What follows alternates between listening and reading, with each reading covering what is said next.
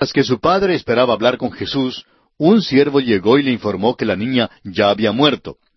Notemos el versículo 19 de Mateo capítulo 9 que dice, Y se levantó Jesús y le siguió con sus discípulos. Al levantarse Jesús y los discípulos para seguir a Jairo a su casa, una multitud grande los rodeó. Y el versículo 20 nos habla de lo que sucedió a una mujer que se acercó a Jesús. Y he aquí una mujer enferma de flujo de sangre desde hacía doce años, se le acercó por detrás y tocó el borde de su manto. Usted no puede menos que fijarse en cuán notable es este pasaje. La niña tenía doce años, y esta mujer había sufrido con este flujo de sangre por doce años.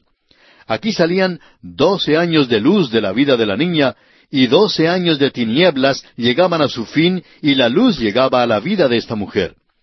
Se ve aquí el contraste entre la luz y las tinieblas. En el versículo siguiente, fíjese usted en lo que hizo la mujer.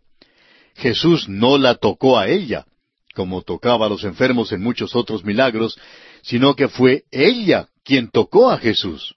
Sin embargo, no fue por el método que ella usó por el cual recibió su sanidad, fue por medio de su fe.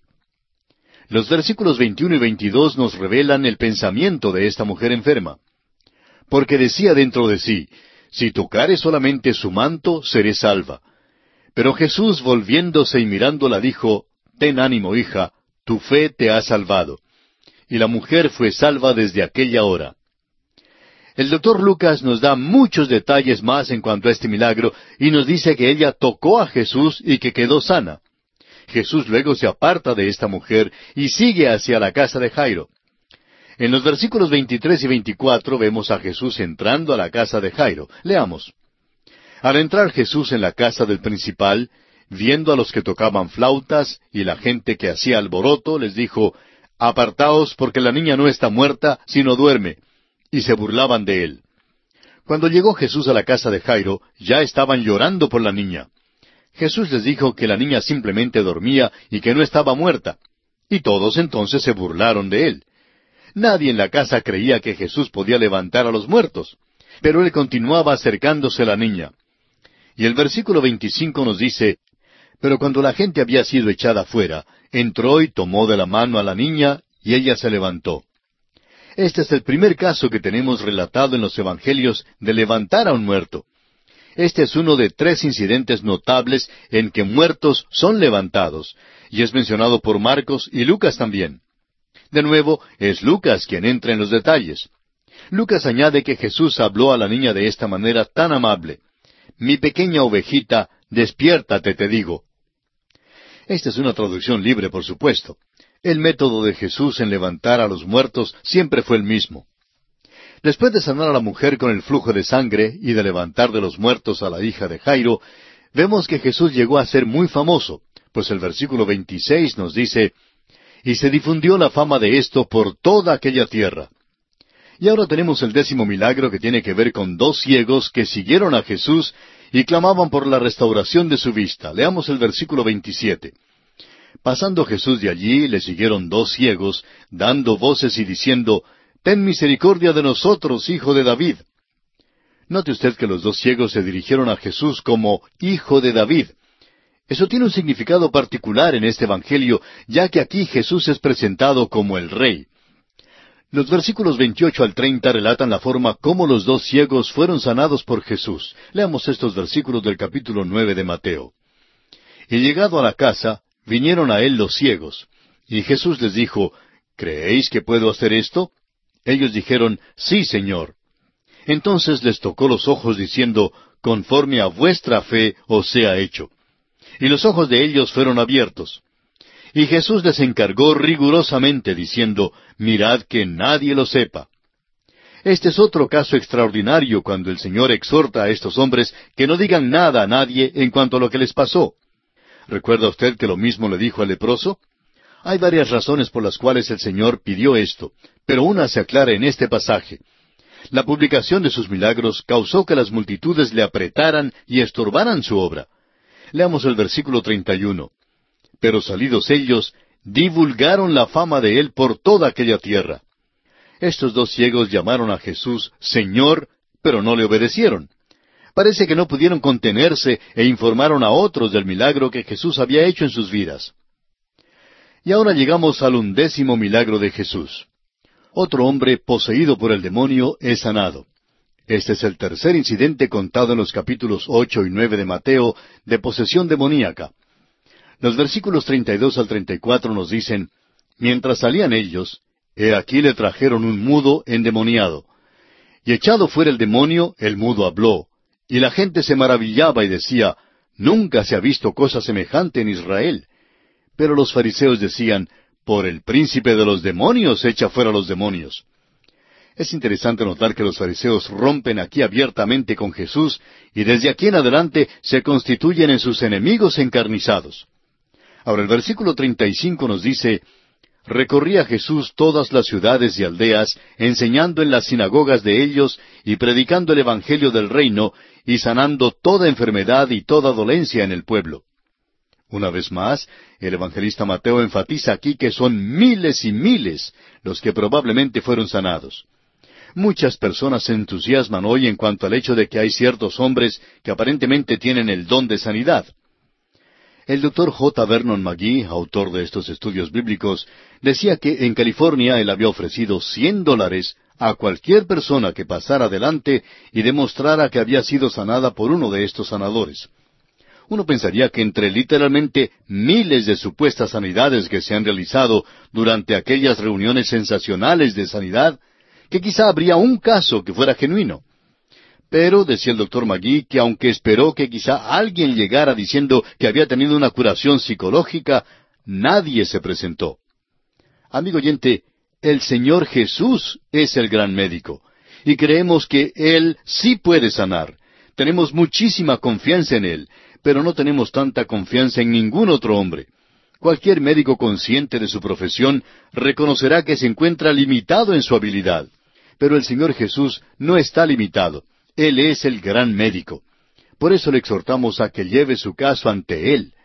Él nunca le enviará una cuenta y recibirá todo el encomio cuando sea sanado. Queremos que Él tenga la honra y la gloria. Ahora los versículos 36 al 38 de este capítulo 9 del Evangelio según San Mateo nos dicen, Y al ver las multitudes, tuvo compasión de ellas, porque estaban desamparadas y dispersas como ovejas que no tienen pastor. Entonces dijo a sus discípulos, A la verdad la mies es mucha, mas los obreros pocos. Rogad pues al Señor de la mies que envíe obreros a su mies. La nota de compasión que concluye este capítulo y sección es pasmosa. Los reyes y príncipes ideales de Dios han sido pastores. Tanto Moisés como David fueron pastores antes que encabezaran al pueblo de Dios. Amigo oyente, cuando usted ore pidiéndole al Señor que envíe obreros a su mies, ore que Dios envíe a aquella persona que tenga un corazón de pastor. Ore que el Señor le dé a usted un corazón lleno de compasión por los perdidos. Habiendo hablado con los discípulos, el Señor los envía. Siempre es una buena idea orar en cuanto a alguna cosa que esté dispuesto a hacer. Cuando el Señor les pidió que oraran al Señor que enviara obreros a su mies, ¿a quiénes envió el Señor?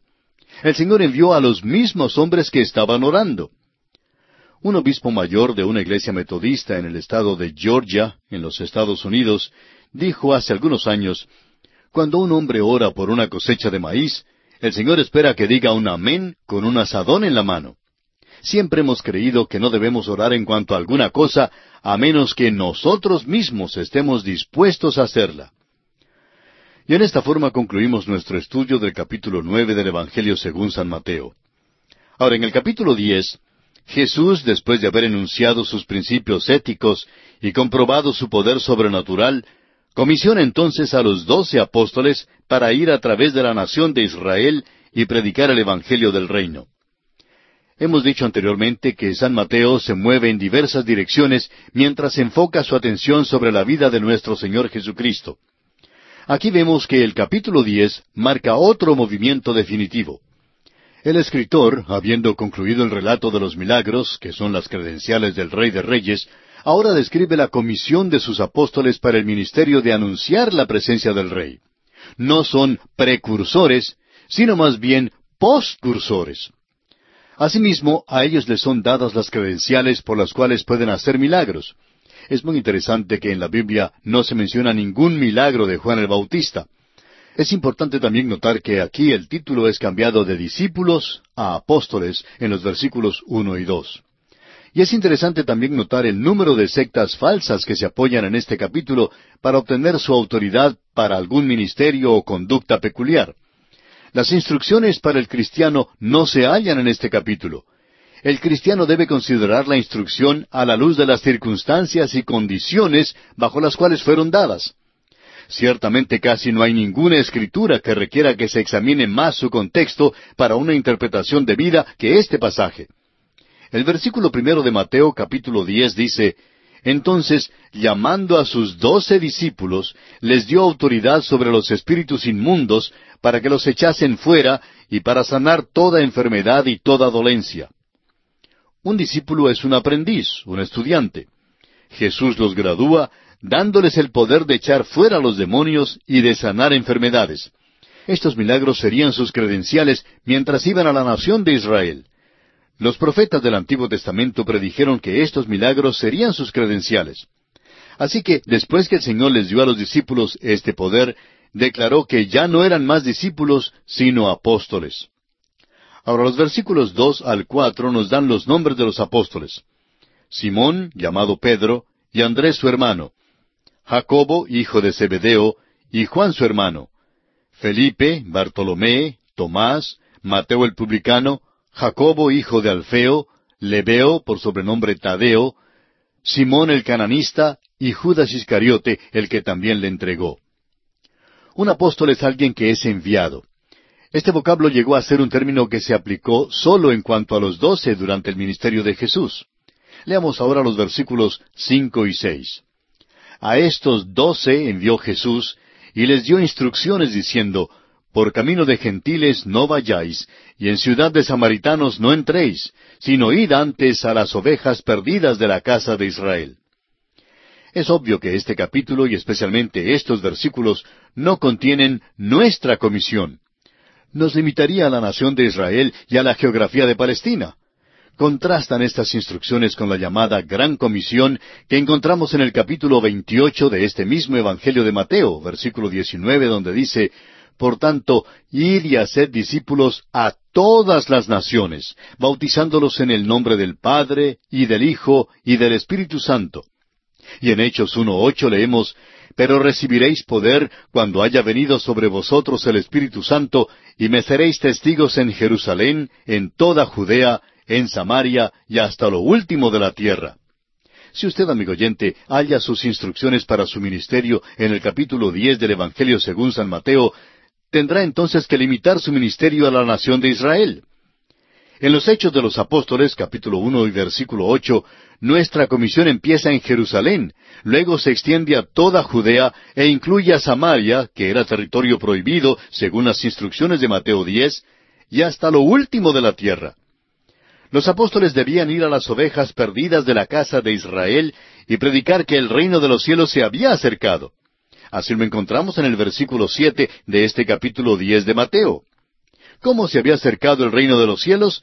Se había acercado en la persona del rey que estaba en medio de ellos. Este era el mensaje de Juan el Bautista con respecto a Jesús en aquel tiempo. Hoy día muchos son los que hablan de construir un reino aquí, pero no sucede así, pues el reino viene del rey que está en nuestro medio, en la vida misma de los que creemos en él. Su reino no viene como resultado de obras externas, sino de la transformación interna del individuo. El reino de Cristo comienza en nuestro propio interior. Jesús luego dice a sus apóstoles en el versículo ocho, Sanad enfermos, limpiad leprosos, resucitad muertos, echad fuera demonios. De gracia recibisteis, dad de gracia. Insistimos en que si usted va a hacer uno de los milagros mencionados en este versículo, debe tener el poder para hacer todas las cuatro cosas. Esto fue aplicable al tiempo y las circunstancias bajo las cuales fue dado. Fíjese que dice, resucitad muertos. Cuando los llamados sanadores hagan esto, pues entonces les creeremos. Bien, amigo oyente, nuestro tiempo se ha ido, así es que tenemos que detenernos aquí, pero continuaremos la consideración de este capítulo en nuestro próximo programa. Continuamos hoy, amigo oyente, nuestro viaje por el Nuevo Testamento. Seguimos estudiando el Evangelio según San Mateo, y en nuestro programa anterior nos detuvimos en el versículo ocho del capítulo diez del Evangelio según San Mateo, donde Jesús dice a sus apóstoles, Sanad enfermos, limpiad leprosos, resucitad muertos, echad fuera demonios. De gracia recibisteis, dad de gracia. Dijimos que si usted va a hacer uno de los milagros mencionados en este versículo, debe tener el poder para hacer todas las cuatro cosas. Esto fue aplicable al tiempo y la circunstancia bajo la cual fue dado. Note usted que dice resucitad muertos. Bueno, cuando los llamados sanadores que tenemos en nuestros días hagan esto, pues entonces les creeremos. Ahora el versículo nueve acompaña al versículo ocho y nunca hemos oído reclamar este versículo a cualquiera de los llamados sanadores que se apoyan en el versículo anterior. El versículo nueve dice, No os proveáis de oro, ni plata, ni cobre en vuestros cintos. Quizá estos sanadores deben ir a los hospitales ya que allí están los que más necesitan la sanidad. Pero quizá nunca lo harán, pues allí no pueden tener grandes reuniones ni recibir grandes ofrendas. Ahora el significado de este versículo nueve es obvio se refiere a ciertos días durante el ministerio de Jesús cuando Él estaba aquí y da un sentido de urgencia y prisa. Jesús dio estas instrucciones durante cierta etapa de su ministerio de tres años, pero llegó el día cuando al final de su ministerio público dio instrucciones diferentes.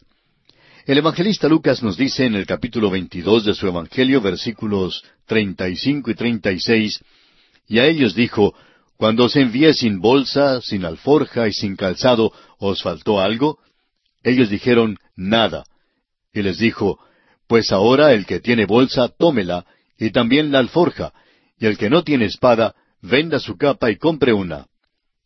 Lucas en el capítulo diez y versículo siete de su Evangelio nos dice que el obrero es digno de su salario, y nosotros lo creemos así. La única sugerencia que tenemos es que si alguien piensa servirse de uno de estos versículos para acomodar sus propósitos, debiera cerciorarse también de tomar todos los demás versículos que lo acompañan. Si interpretamos estos versículos según el contexto indicado, tenemos que reconocer que esta comisión fue temporal, era para un período de tiempo específico. Ahora el versículo once nos dice, Mas en cualquier ciudad o aldea donde entréis, Informaos quién en ella sea digno, y posad allí hasta que salgáis. Este versículo seguramente no es aplicable para el día de hoy. Cuando uno viaja de pueblo en pueblo hoy en día, es mejor quedarse en una pensión o en un hotel para no causar molestias y preocupaciones indebidas a las personas que hoy están tan ocupadas. Muchas personas que viven retiradas de las ciudades grandes todavía mantienen la alcoba del profeta mueve en diversas direcciones mientras enfoca su atención sobre la vida de nuestro Señor Jesucristo. Aquí vemos que el capítulo diez marca otro movimiento definitivo. El escritor, habiendo concluido el relato de los milagros, que son las credenciales del Rey de Reyes, ahora describe la comisión de sus apóstoles para el ministerio de anunciar la presencia del Rey. No son precursores, sino más bien postcursores. Asimismo, a ellos les son dadas las credenciales por las cuales pueden hacer milagros. Es muy interesante que en la Biblia no se menciona ningún milagro de Juan el Bautista. Es importante también notar que aquí el título es cambiado de discípulos a apóstoles en los versículos uno y dos. Y es interesante también notar el número de sectas falsas que se apoyan en este capítulo para obtener su autoridad para algún ministerio o conducta peculiar. Las instrucciones para el cristiano no se hallan en este capítulo. El cristiano debe considerar la instrucción a la luz de las circunstancias y condiciones bajo las cuales fueron dadas. Ciertamente casi no hay ninguna escritura que requiera que se examine más su contexto para una interpretación de vida que este pasaje. El versículo primero de Mateo capítulo diez dice, Entonces, llamando a sus doce discípulos, les dio autoridad sobre los espíritus inmundos para que los echasen fuera y para sanar toda enfermedad y toda dolencia. Un discípulo es un aprendiz, un estudiante. Jesús los gradúa dándoles el poder de echar fuera a los demonios y de sanar enfermedades. Estos milagros serían sus credenciales mientras iban a la nación de Israel. Los profetas del Antiguo Testamento predijeron que estos milagros serían sus credenciales. Así que después que el Señor les dio a los discípulos este poder, declaró que ya no eran más discípulos, sino apóstoles. Ahora los versículos dos al cuatro nos dan los nombres de los apóstoles. Simón, llamado Pedro, y Andrés su hermano, Jacobo, hijo de Zebedeo, y Juan su hermano, Felipe, Bartolomé, Tomás, Mateo el publicano, Jacobo, hijo de Alfeo, Lebeo, por sobrenombre Tadeo, Simón el cananista, y Judas Iscariote, el que también le entregó. Un apóstol es alguien que es enviado.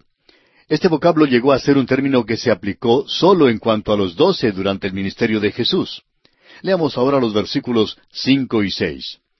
A estos doce envió Jesús y les dio instrucciones diciendo, Por camino de gentiles no vayáis, y en ciudad de samaritanos no entréis, sino id antes a las ovejas perdidas de la casa de Israel. Es obvio que este capítulo y especialmente estos versículos no contienen nuestra comisión. Nos limitaría a la nación de Israel y a la geografía de Palestina. Contrastan estas instrucciones con la llamada Gran Comisión que encontramos en el capítulo 28 de este mismo Evangelio de Mateo, versículo 19, donde dice, Por tanto, id y haced discípulos a todas las naciones, bautizándolos en el nombre del Padre, y del Hijo, y del Espíritu Santo. Y en Hechos 1.8 leemos, Pero recibiréis poder cuando haya venido sobre vosotros el Espíritu Santo, y me seréis testigos en Jerusalén, en toda Judea, en Samaria y hasta lo último de la tierra. Si usted, amigo oyente, halla sus instrucciones para su ministerio en el capítulo diez del Evangelio según San Mateo, tendrá entonces que limitar su ministerio a la nación de Israel. En los Hechos de los Apóstoles, capítulo uno y versículo ocho, nuestra comisión empieza en Jerusalén, luego se extiende a toda Judea e incluye a Samaria, que era territorio prohibido según las instrucciones de Mateo diez, y hasta lo último de la tierra. Los apóstoles debían ir a las ovejas perdidas de la casa de Israel y predicar que el reino de los cielos se había acercado. Así lo encontramos en el versículo siete de este capítulo diez de Mateo. ¿Cómo se había acercado el reino de los cielos? Se había acercado en la persona del rey que estaba en medio de ellos. Este era el mensaje de Juan el Bautista con respecto a Jesús en aquel tiempo. Hoy día muchos son los que hablan de construir un reino aquí, pero no sucede así, pues el reino viene del rey que está en nuestro medio, en la vida misma de los que creemos en él. Su reino no viene como resultado de obras externas, sino de la transformación interna del individuo. El reino de Cristo comienza en nuestro propio interior. Jesús luego dice a sus apóstoles en el versículo ocho, Sanad enfermos, limpiad leprosos, resucitad muertos, echad fuera demonios. De gracia recibisteis, dad de gracia. Insistimos en que si usted va a hacer uno de los milagros mencionados en este versículo, debe tener el poder para hacer todas las cuatro cosas. Esto fue aplicable al tiempo y las circunstancias bajo las cuales fue dado. Fíjese que dice, resucitad muertos. Cuando los llamados sanadores hagan esto, pues entonces les creeremos. Bien, amigo oyente, nuestro tiempo se ha ido, así es que tenemos que detenernos aquí, pero continuaremos la consideración de este capítulo en nuestro próximo programa. Continuamos hoy, amigo oyente, nuestro viaje por el Nuevo Testamento.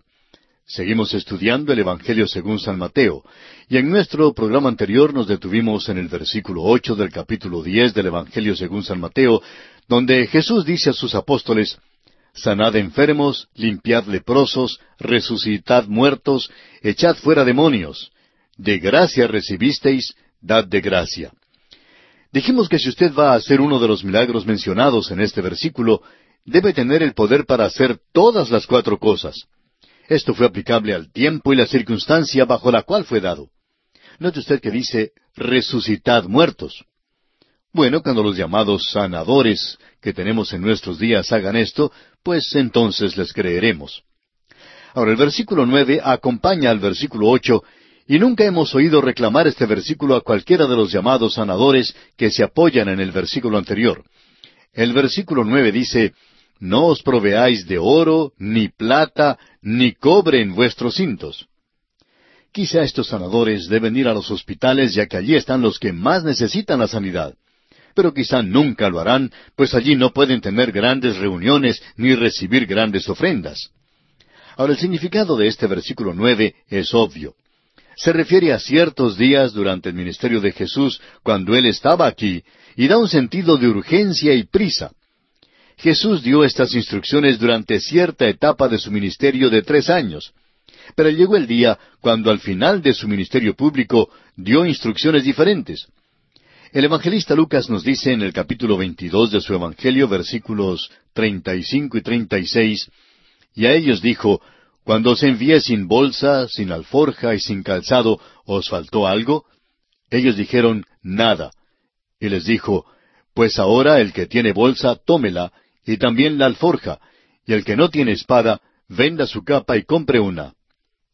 Lucas en el capítulo diez y versículo siete de su Evangelio nos dice que el obrero es digno de su salario, y nosotros lo creemos así. La única sugerencia que tenemos es que si alguien piensa servirse de uno de estos versículos para acomodar sus propósitos, debiera cerciorarse también de tomar todos los demás versículos que lo acompañan. Si interpretamos estos versículos según el contexto indicado, tenemos que reconocer que esta comisión fue temporal, era para un período de tiempo específico. Ahora el versículo once nos dice, Mas en cualquier ciudad o aldea donde entréis, informaos quién en ella sea digno, y posad allí hasta que salgáis. Este versículo seguramente no es aplicable para el día de hoy. Cuando uno viaja de pueblo en pueblo hoy en día, es mejor quedarse en una pensión o en un hotel para no causar molestias y preocupaciones indebidas a las personas que hoy están tan ocupadas. Muchas personas que viven retiradas de las ciudades grandes todavía mantienen la alcoba del profeta, como se le ha llamado, y son lugares agradables, por cierto, pero por causa de los horarios tan pesados de las personas de hoy, es menos trabajo si uno se hospeda en otro lugar que en alguna casa privada. El Señor estaba dando instrucciones a los hombres bajo las circunstancias locales de Palestina que imperaban por un período de tres años. Y esperamos que lo podamos interpretar bajo ese tipo de contexto. Los versículos doce y trece de este capítulo diez de San Mateo nos dicen, Y al entrar en la casa, saludadla. Y si la casa fuere digna, vuestra paz vendrá sobre ella. Mas si no fuere digna, vuestra paz se volverá a vosotros. El Señor no habla acerca de una casa física en este versículo, más bien se refiere a sus habitantes. Ahora el versículo catorce dice, Y si alguno no os recibiere, ni oyere vuestras palabras, salid de aquella casa o ciudad y sacudid el polvo de vuestros pies. Esta no es nuestra comisión hoy en día. Esta no es la actitud de los obreros evangélicos de hoy. Sentimos que esta instrucción fue dada a estos hombres para aquel tiempo en particular. El versículo quince dice entonces, De cierto os digo que en el día del juicio será más tolerable el castigo para la tierra de Sodoma y de Gomorra que para aquella ciudad. En el próximo capítulo del Evangelio según San Mateo, encontraremos lo que sucedió a algunas de estas ciudades que cayeron bajo castigo. Proseguimos ahora con el versículo 16. Dice allí, He aquí yo os envío como ovejas en medio de lobos. Sed pues prudentes como serpientes y sencillos como palomas. Habiendo hablado en cuanto a la situación local, el Señor entonces dio a estos hombres ciertos grandes principios para llevar con ellos mientras testificaban. Estos principios son buenos para todo tiempo y bien pueden ser usados por nosotros hoy en día. Este versículo habla de la condición de la sociedad contemporánea tanto como de la condición de la sociedad del primer siglo. El Hijo de Dios hoy debe ser prudente como la serpiente y sencillo como la paloma. Es peligroso ser lo uno sin lo otro. Una serpiente es peligrosa hacia otros, y una paloma es indefensa y se expone a todo peligro. Por eso debemos combinar las mejores cualidades de ambos. Ahora el versículo 17 continúa diciendo, Y guardaos de los hombres, porque os entregarán a los concilios, y en sus sinagogas os azotarán. Quizá ninguno de nosotros ha sido azotado en una sinagoga, pero muchos de nosotros quizá hemos sido azotados verbalmente en alguna de nuestras propias iglesias. Ahora el versículo 18 dice, Y aun ante gobernadores y reyes seréis llevados por causa de mí, para testimonio a ellos y a los gentiles. Este es otro versículo que se aplica específicamente al tiempo durante el ministerio de tres años de nuestro Señor. Las cosas ya mencionadas sucedieron a los que pertenecían al Señor en su día, pero también ocurren de vez en cuando a los de la iglesia, aun en nuestros tiempos. Ahora los versículos 19 y 20 dicen, Mas cuando os entreguen, no os preocupéis por cómo o qué hablaréis, porque en aquella hora os será dado lo que habéis de hablar. Porque no sois vosotros los que habláis, sino el Espíritu de vuestro Padre que habla en vosotros.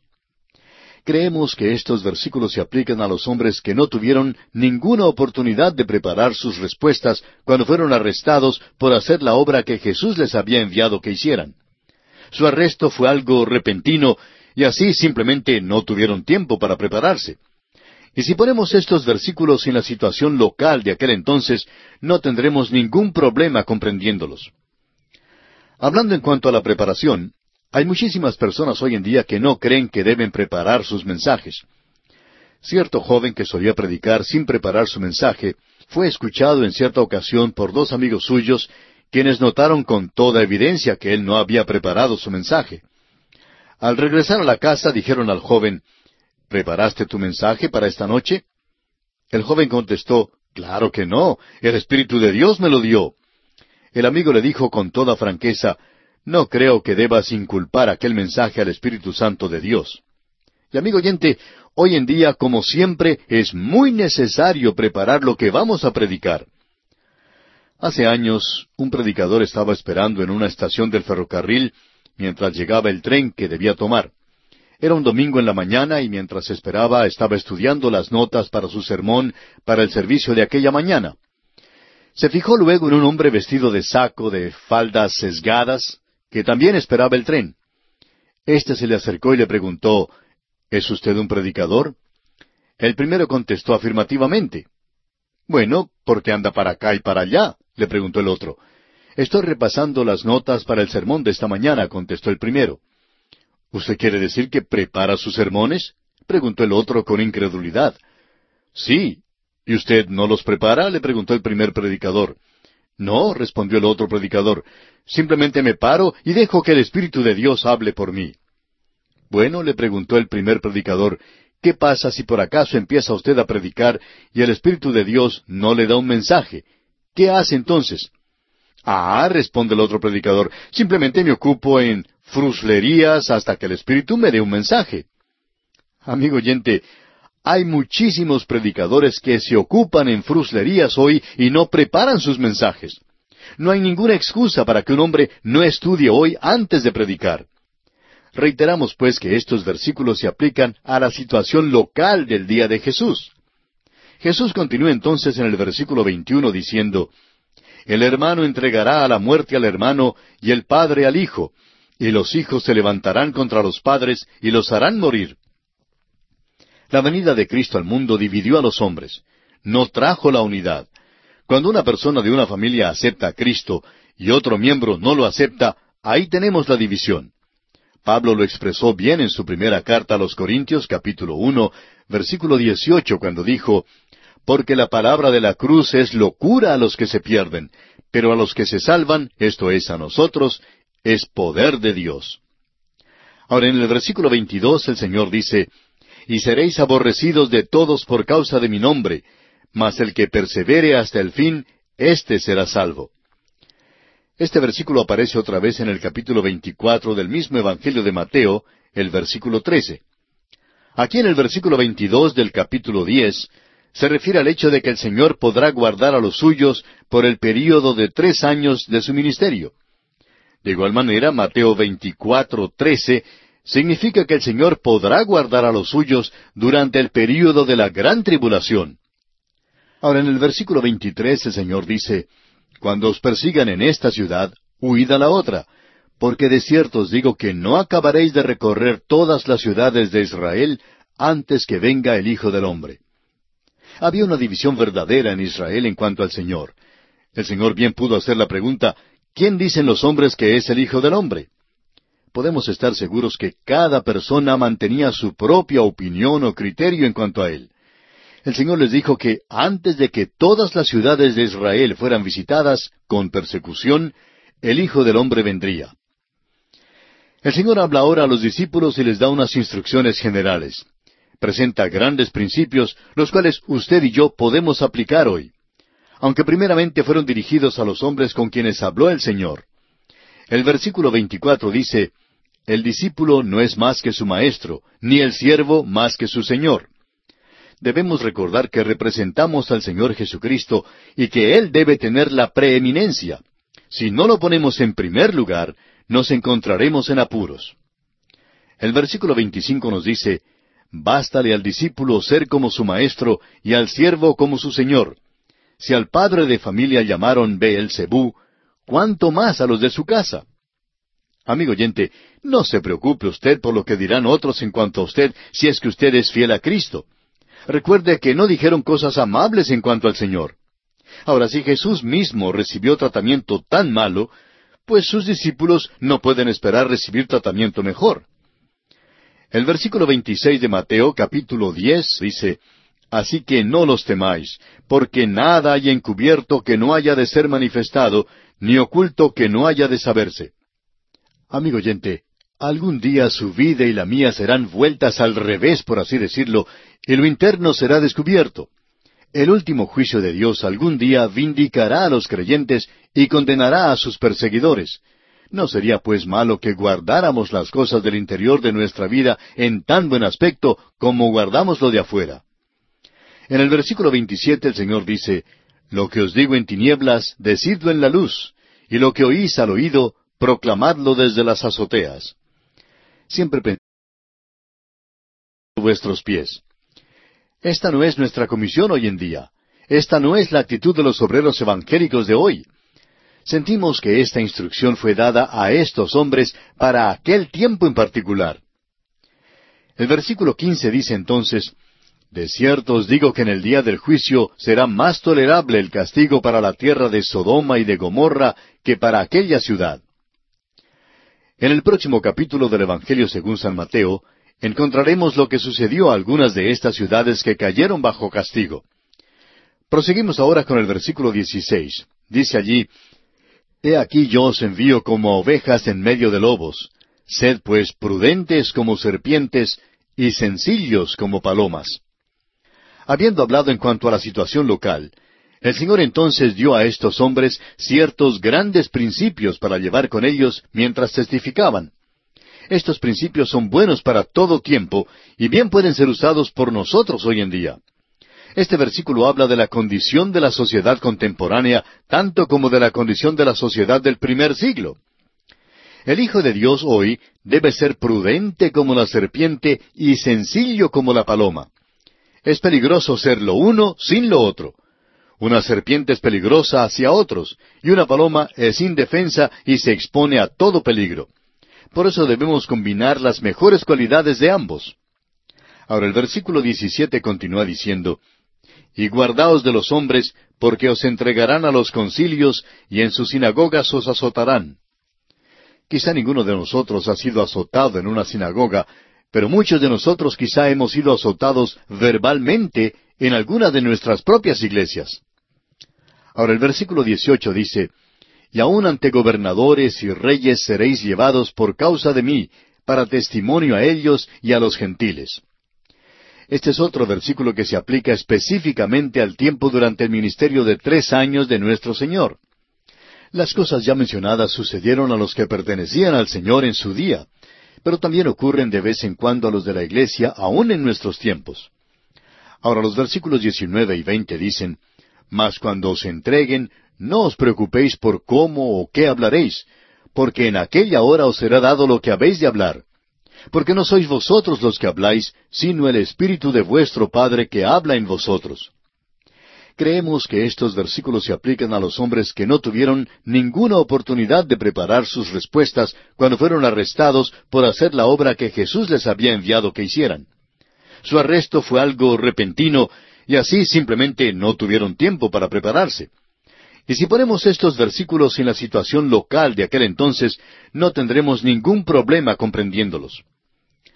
Hablando en cuanto a la preparación, hay muchísimas personas hoy en día que no creen que deben preparar sus mensajes. Cierto joven que solía predicar sin preparar su mensaje fue escuchado en cierta ocasión por dos amigos suyos quienes notaron con toda evidencia que él no había preparado su mensaje. Al regresar a la casa dijeron al joven, ¿Preparaste tu mensaje para esta noche? El joven contestó, Claro que no, el Espíritu de Dios me lo dio. El amigo le dijo con toda franqueza, No creo que debas inculpar aquel mensaje al Espíritu Santo de Dios. Y amigo oyente, hoy en día, como siempre, es muy necesario preparar lo que vamos a predicar. Hace años, un predicador estaba esperando en una estación del ferrocarril mientras llegaba el tren que debía tomar. Era un domingo en la mañana y mientras esperaba estaba estudiando las notas para su sermón para el servicio de aquella mañana. Se fijó luego en un hombre vestido de saco, de faldas sesgadas, que también esperaba el tren. Este se le acercó y le preguntó, ¿Es usted un predicador? El primero contestó afirmativamente. Bueno, ¿por qué anda para acá y para allá? le preguntó el otro. Estoy repasando las notas para el sermón de esta mañana, contestó el primero. ¿Usted quiere decir que prepara sus sermones? preguntó el otro con incredulidad. Sí. ¿Y usted no los prepara? le preguntó el primer predicador. No, respondió el otro predicador. Simplemente me paro y dejo que el Espíritu de Dios hable por mí. Bueno, le preguntó el primer predicador, ¿qué pasa si por acaso empieza usted a predicar y el Espíritu de Dios no le da un mensaje? ¿Qué hace entonces? Ah, responde el otro predicador, simplemente me ocupo en fruslerías hasta que el Espíritu me dé un mensaje. Amigo oyente, hay muchísimos predicadores que se ocupan en fruslerías hoy y no preparan sus mensajes. No hay ninguna excusa para que un hombre no estudie hoy antes de predicar. Reiteramos pues que estos versículos se aplican a la situación local del día de Jesús. Jesús continúa entonces en el versículo 21 diciendo, el hermano entregará a la muerte al hermano y el padre al hijo, y los hijos se levantarán contra los padres y los harán morir. La venida de Cristo al mundo dividió a los hombres, no trajo la unidad. Cuando una persona de una familia acepta a Cristo y otro miembro no lo acepta, ahí tenemos la división. Pablo lo expresó bien en su primera carta a los Corintios capítulo uno, versículo dieciocho, cuando dijo, porque la palabra de la cruz es locura a los que se pierden, pero a los que se salvan, esto es a nosotros, es poder de Dios. Ahora en el versículo 22 el Señor dice, Y seréis aborrecidos de todos por causa de mi nombre, mas el que persevere hasta el fin, éste será salvo. Este versículo aparece otra vez en el capítulo 24 del mismo Evangelio de Mateo, el versículo 13. Aquí en el versículo 22 del capítulo 10 se refiere al hecho de que el Señor podrá guardar a los suyos por el período de tres años de su ministerio. De igual manera, Mateo 24, 13 significa que el Señor podrá guardar a los suyos durante el período de la gran tribulación. Ahora, en el versículo 23 el Señor dice, Cuando os persigan en esta ciudad, huid a la otra, porque de cierto os digo que no acabaréis de recorrer todas las ciudades de Israel antes que venga el Hijo del Hombre. Había una división verdadera en Israel en cuanto al Señor. El Señor bien pudo hacer la pregunta, ¿quién dicen los hombres que es el Hijo del Hombre? Podemos estar seguros que cada persona mantenía su propia opinión o criterio en cuanto a él. El Señor les dijo que antes de que todas las ciudades de Israel fueran visitadas con persecución, el Hijo del Hombre vendría. El Señor habla ahora a los discípulos y les da unas instrucciones generales presenta grandes principios, los cuales usted y yo podemos aplicar hoy, aunque primeramente fueron dirigidos a los hombres con quienes habló el Señor. El versículo 24 dice, El discípulo no es más que su maestro, ni el siervo más que su Señor. Debemos recordar que representamos al Señor Jesucristo y que Él debe tener la preeminencia. Si no lo ponemos en primer lugar, nos encontraremos en apuros. El versículo 25 nos dice, Bástale al discípulo ser como su maestro y al siervo como su señor. Si al padre de familia llamaron Zebú, ¿cuánto más a los de su casa? Amigo oyente, no se preocupe usted por lo que dirán otros en cuanto a usted si es que usted es fiel a Cristo. Recuerde que no dijeron cosas amables en cuanto al Señor. Ahora, si Jesús mismo recibió tratamiento tan malo, pues sus discípulos no pueden esperar recibir tratamiento mejor. El versículo 26 de Mateo capítulo 10 dice, Así que no los temáis, porque nada hay encubierto que no haya de ser manifestado, ni oculto que no haya de saberse. Amigo oyente, Algún día su vida y la mía serán vueltas al revés, por así decirlo, y lo interno será descubierto. El último juicio de Dios algún día vindicará a los creyentes y condenará a sus perseguidores. ¿No sería pues malo que guardáramos las cosas del interior de nuestra vida en tan buen aspecto como guardamos lo de afuera? En el versículo 27 el Señor dice, Lo que os digo en tinieblas, decidlo en la luz, y lo que oís al oído, proclamadlo desde las azoteas. Siempre pensamos en que la radio es el mejor método para predicar desde las azoteas. Ponga usted una antena en su azotea, por ejemplo, y podrá coger aún las emisoras más difíciles de captar. Creemos, pues, que esa es la mejor manera en que predicamos desde las azoteas hoy. Ahora, en el versículo 28 el Señor dice, Y no temáis a los que matan el cuerpo, mas el alma no pueden matar. Temed más bien a aquel que puede destruir el alma y el cuerpo en el infierno. Alguien preguntó a Cromwell por qué era un hombre tan valiente. Cromwell respondió, He aprendido que cuando uno teme a Dios, no ha de temer a ningún hombre. Este versículo nos dice que es más importante temer a Dios, quien tiene la autoridad sobre el alma, tanto como sobre el cuerpo, y que puede traer a los dos a la destrucción en el infierno. Es pues más importante temerle a Él, que temer a los que solo pueden matar el cuerpo. Ahora leamos el versículo 29. ¿No se venden dos pajarillos por un cuarto? Con todo, ni uno de ellos cae a tierra sin vuestro Padre. ¡Qué versículo más maravilloso! El Señor cuida de los pajarillos. ¿Ha observado usted a un pajarillo alguna vez? Hemos tenido la oportunidad de observar algunos pajarillos en diversas ocasiones y nos hemos deleitado con sus graciosos movimientos y con su trinar y su canto. Y tenemos que decir que es maravilloso saber que el Señor cuida de ellos. Pero surge entonces la pregunta, ¿Qué de usted y qué de mí, amigo oyente? Bueno, el versículo treinta nos da la respuesta. Pues aún vuestros cabellos están todos contados. Amigo oyente, Dios le ama a usted. El Señor Jesús le ama mucho más de lo que su propia madre le ama. ¿Acaso ha contado su madre los cabellos de su cabeza alguna vez? Dios sabe el número de cabellos que usted tiene. Ahora, en el versículo 31, el Señor destaca quién tiene más valor ante sus ojos. Así que no temáis, más valéis vosotros que muchos pajarillos. La providencia de Dios se extiende aún a los detalles más pequeños de este mundo, incluyendo el cuidado del pajarillo. Piensen esto. Si Dios sabe dónde está el pajarillo, ¿cuánto más no va a saber dónde está usted? Nunca llegaremos al lugar donde Dios no pueda saber dónde estemos. En los versículos 32 y 33, el Señor resalta el valor de confesar su nombre. A cualquiera pues que me confiese delante de los hombres, yo también le confesaré delante de mi Padre que está en los cielos. Y a cualquiera que me niegue delante de los hombres, yo también le negaré delante de mi Padre que está en los cielos. Amigo oyente, si verdaderamente confesamos a Jesucristo como Señor y Salvador, el Señor nos confesará delante del Padre que está en el cielo. Ahora, si le negamos a Él, Él también nos negará delante del Padre. Yo por mi parte no quiero negar a Cristo nunca. Debemos emplear la sabiduría, debemos ser prudentes como serpientes en cuanto a este asunto de la negación, porque no es simplemente un breve momento de negación, sino más bien puede tornarse en toda una vida que niega sin cesar a Cristo Jesús. En el versículo 34, Cristo explica la razón de su venida. No penséis que he venido para traer paz a la tierra. No he venido para traer paz, sino espada. Este es un versículo con el cual los pacifistas han tenido algunas dificultades.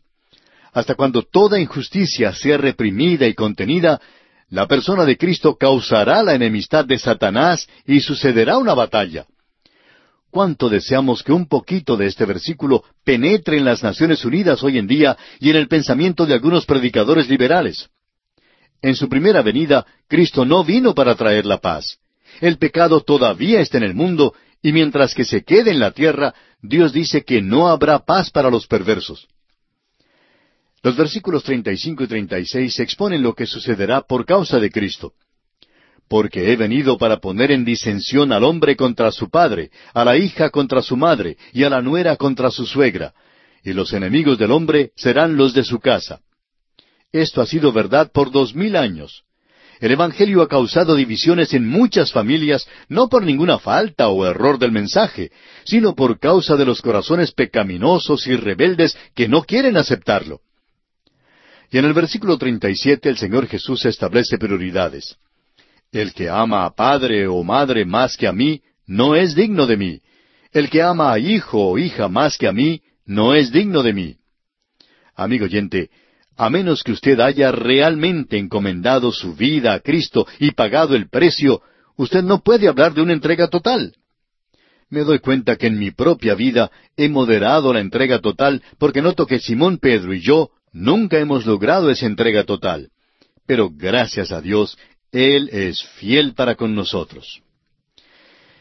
Nuestro tiempo ha tocado a su fin y tenemos que despedirnos, amigo oyente, pero concluiremos este capítulo diez del Evangelio según San Mateo en nuestro próximo programa. Continuamos hoy, amigo oyente, nuestro viaje por el Nuevo Testamento. Estamos recorriendo el Evangelio según San Mateo, y en nuestro programa anterior estábamos concluyendo el capítulo diez de este Evangelio. Hoy vamos a continuar con los versículos treinta y ocho y treinta y nueve de este capítulo diez de Mateo, donde leemos y el que no toma su cruz y sigue en pos de mí, no es digno de mí.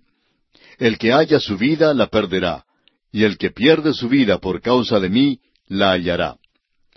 El rey reclama la devoción y dedicación incondicional de sus discípulos, y él es digno de todo lo que somos o de lo que tenemos. Perder nuestra vida en Cristo es hallarla, y esta es una de las muchas paradojas que es una realidad cuando se sigue al Señor. El que pierde su vida por amor a Cristo salvará eternamente su alma. Ahora los versículos cuarenta al cuarenta y dos dicen, El que a vosotros recibe, a mí me recibe, y el que me recibe a mí, recibe al que me envió. El que recibe a un profeta por cuanto es profeta, recompensa de profeta recibirá. Y el que recibe a un justo por cuanto es justo, recompensa de justo recibirá. Y cualquiera que dé a uno de estos pequeñitos un vaso de agua fría solamente, por cuanto es discípulo, de cierto os digo que no perderá su recompensa. Jesús concluye su encargo a los discípulos diciendo que aquellos que se arriesgan a la persecución tendrán su recompensa apropiada. Estas son cosas que hacen no para ganar la salvación, sino para recibir la recompensa. Estas palabras son habladas a los que ya son de Él. El servicio más pequeño que se hace para ayudar al siervo más insignificante de Cristo no pasará sin ser visto por el Señor. Y así, amigo oyente, concluimos nuestro estudio del capítulo diez del Evangelio según San Mateo. Comenzamos ahora con nuestro estudio del capítulo once. En este capítulo Jesús continúa su ministerio. Los discípulos de Juan le hacen una serie de preguntas rechaza las ciudades donde ha hecho grandes obras y da una nueva invitación a individuos. Este es el tema del capítulo once del Evangelio según San Mateo. Este capítulo marca un punto decisivo en el ministerio de Jesús. Después del envío de sus discípulos a presentar sus reclamos, uno se pregunta, ¿cuál fue la reacción y recepción del mensaje? Bueno, podríamos escribir como título sobre este capítulo solo una palabra, rechazo. Juan el Bautista se turbó y envió a sus discípulos para indagar en cuanto a la aparente demora en el establecimiento del reino de Dios. El Señor Jesucristo no reprende a Juan por tal pregunta, sino que da una defensa gloriosa a este profeta intrépido, quien anhelaba que Dios entrara en acción en la escena humana. Más adelante, Jesús denuncia en forma severísima a las ciudades en las cuales hizo sus milagros. Señala con especialidad a Corazín, a Bethsaida y a Capernaum, todas situadas en la parte norte del mar de Galilea. Aquí es donde Jesús se ha concentrado en su ministerio. Más tarde, al estudiar el capítulo 23, veremos cómo también denuncia a Jerusalén en el sur, la capital religiosa. Estas ciudades le han rechazado, pero siendo que Él es el rey, tiene la palabra final, y Él es quien las rechaza a ellas. Este es un gran principio. Los hombres primero tienen la oportunidad de aceptar o de rechazar a Jesús, pero Él es quien tiene la última palabra. Él rechazará por toda la eternidad a los que ahora le rechazan a Él. El versículo primero de este capítulo once del Evangelio de Mateo dice, Cuando Jesús terminó de dar instrucciones a sus doce discípulos, se fue de allí a enseñar y a predicar en las ciudades de ellos. Habiendo ya enviado a sus discípulos, el Señor sale a predicar y enseñar. Y es importante que veamos esto. Necesitamos dar la palabra al mundo y debemos ayudar a otros a proclamarla. Ahora el versículo dos dice, Y al oír Juan en la cárcel los hechos de Cristo, le envió dos de sus discípulos. En el capítulo cuatro, versículo dos de este Evangelio, mencionamos que Juan estaba en la cárcel. Así es que evidentemente Juan ya había pasado algún tiempo en la cárcel. Él y sus discípulos habían estado observando cuidadosamente las actividades de Jesús.